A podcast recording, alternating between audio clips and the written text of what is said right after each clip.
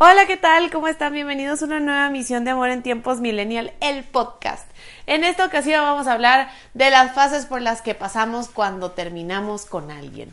Y es que todos hemos en algún punto de la vida terminado alguna relación y pasamos por diferentes fases. Y estas fases es parte de esa mm, este, este sanar que tenemos que, que hacer para poder seguir adelante con nuestras vidas y por supuesto también para poder eh, tener otra relación en el futuro y no estar arrastrando cosas y, yo creo que es parte de cerrar ciclos. En el momento en que uno no pasa por estas fases y se involucra rápidamente con otra persona, creo que no sanaste nada y nada más estás arrastrando problemas a la siguiente relación o a las siguientes potenciales relaciones. Y lo peor es que en el camino eh, o le das daños colaterales o haces daños colaterales a otras personas que ni culpa tienen de lo que, de lo que a vos te ha pasado.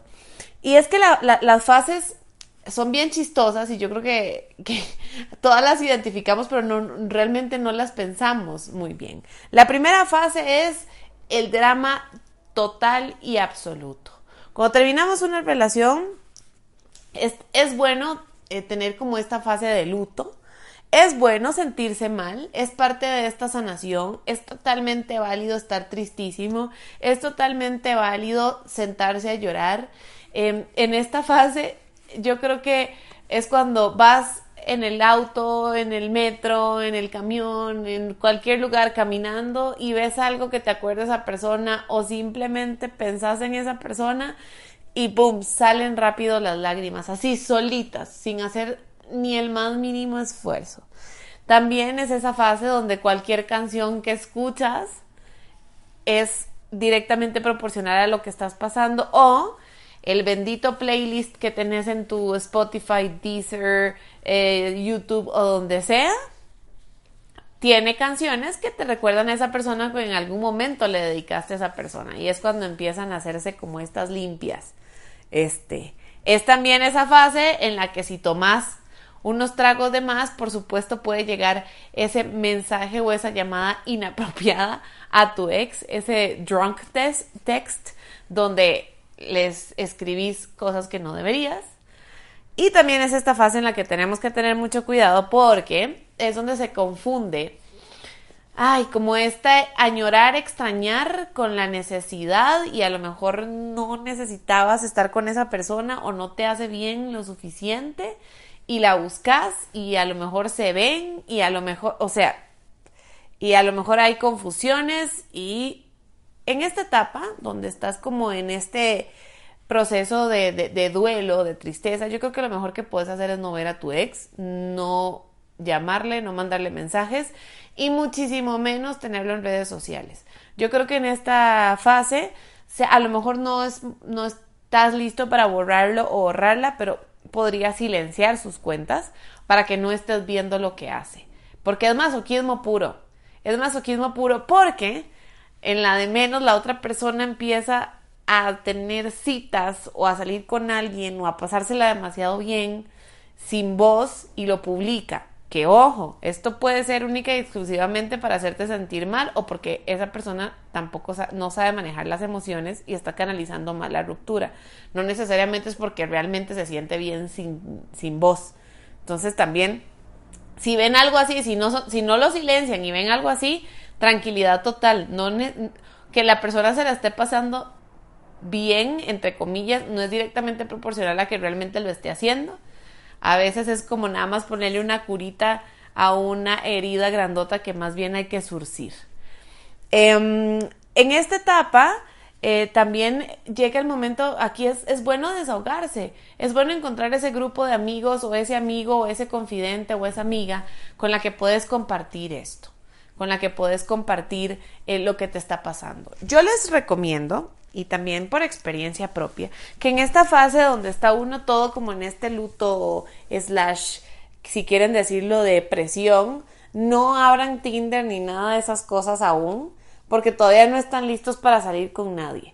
Porque justamente en esta etapa es cuando, ay, realmente podrían empezar a comparar o si la persona con la que están saliendo a lo mejor no, no es lo que esperaban, ya van a no, estaría mejor con fulano o fulana y no es realmente conveniente. Entonces manténganse súper alejados de las dating apps en lo que están en este proceso de duelo.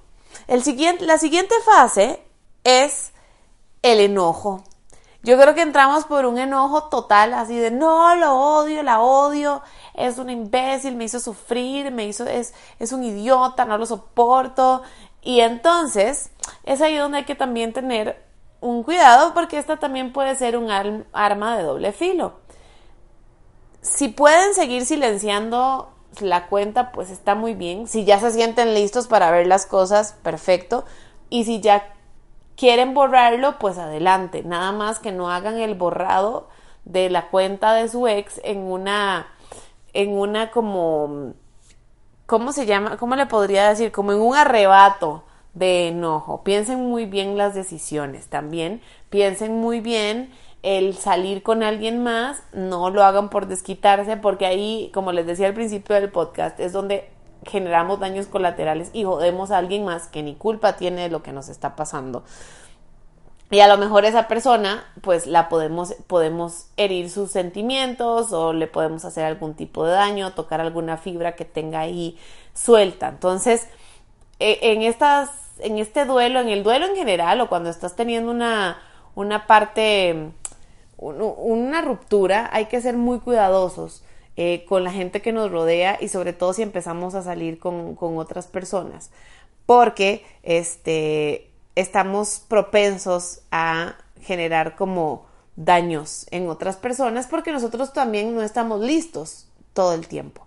En esta etapa de súper eh, enojo también puede entrar la euforia, la euforia cuando nos vamos de fiesta, pásensela bien. Yo creo que también parte de, este del duelo es volver a hacer cosas que no hacían antes. Tómenlo del lado positivo, recuperen como tiempo con amigos, recuperen cosas que les gustan a ustedes. Este, dentro de este acompañamiento y por todas estas fases que estamos pasando, es importante también retomar cosas que les gustan o que dejaron de hacer porque a su ex no le gustaba o, o porque su ex no compartía como ese hobby o agarren un proyecto personal de algo que les encantaría hacer o les, les gustaría aprender y no lo han hecho por desidia, por falta de tiempo, por lo que sea. Y bueno, en el caso de, de las chicas, siempre es bueno, la verdad, un cambio de look. Un cambio de look siempre te hace sentir 100% renovada, los hombres también pueden ir a hacerse un cambio de look, pueden cortarse la barba, pueden cortarse el cabello, ir a comprar algo de ropa. Eh, en esta etapa hay que también, porque uno tiende como a que la, autoestima se vaya un poco para abajo por muchas cosas, o sea, entre me dejó, pasó, depende de la circunstancia, y hay que recobrar el valor que tenemos por nosotros mismos y si no lo hemos perdido, potencializarlo al máximo. Entender lo mucho que valemos, entender y, y, realmente abrazar quienes somos y amarnos como somos y con todas nuestras cualidades. Recuerden que cada, cada ruptura o cada relación nos da una lección. Entonces, dentro de, de, todos estos sentimientos que vienen y que están sintiendo en ese momento, es importante también empezar a entender qué es la lección que me está dejando esta persona. Y es aquí donde vamos a la última fase y es cuando a veces, y, pasa, a mí me lo decía, por ejemplo, mi mamá, ay, en unos, en unos meses te vas a estar viendo de esto. Y yo decía, ¿cómo voy a estar viendo de esto si es dolorosísimo? Y sí, cuando ya las cosas pasan, cuando te das cuenta, ya hasta te reís, ay, ¿cómo pude haber llorado tanto? Ay, ¿cómo pude haberme puesto tan mal? Ay. Y es ahí donde creo que ya nos ha caído el super 20 de qué fue lo que pasó, cuáles fueron los errores cometidos, qué fue lo que aprendí.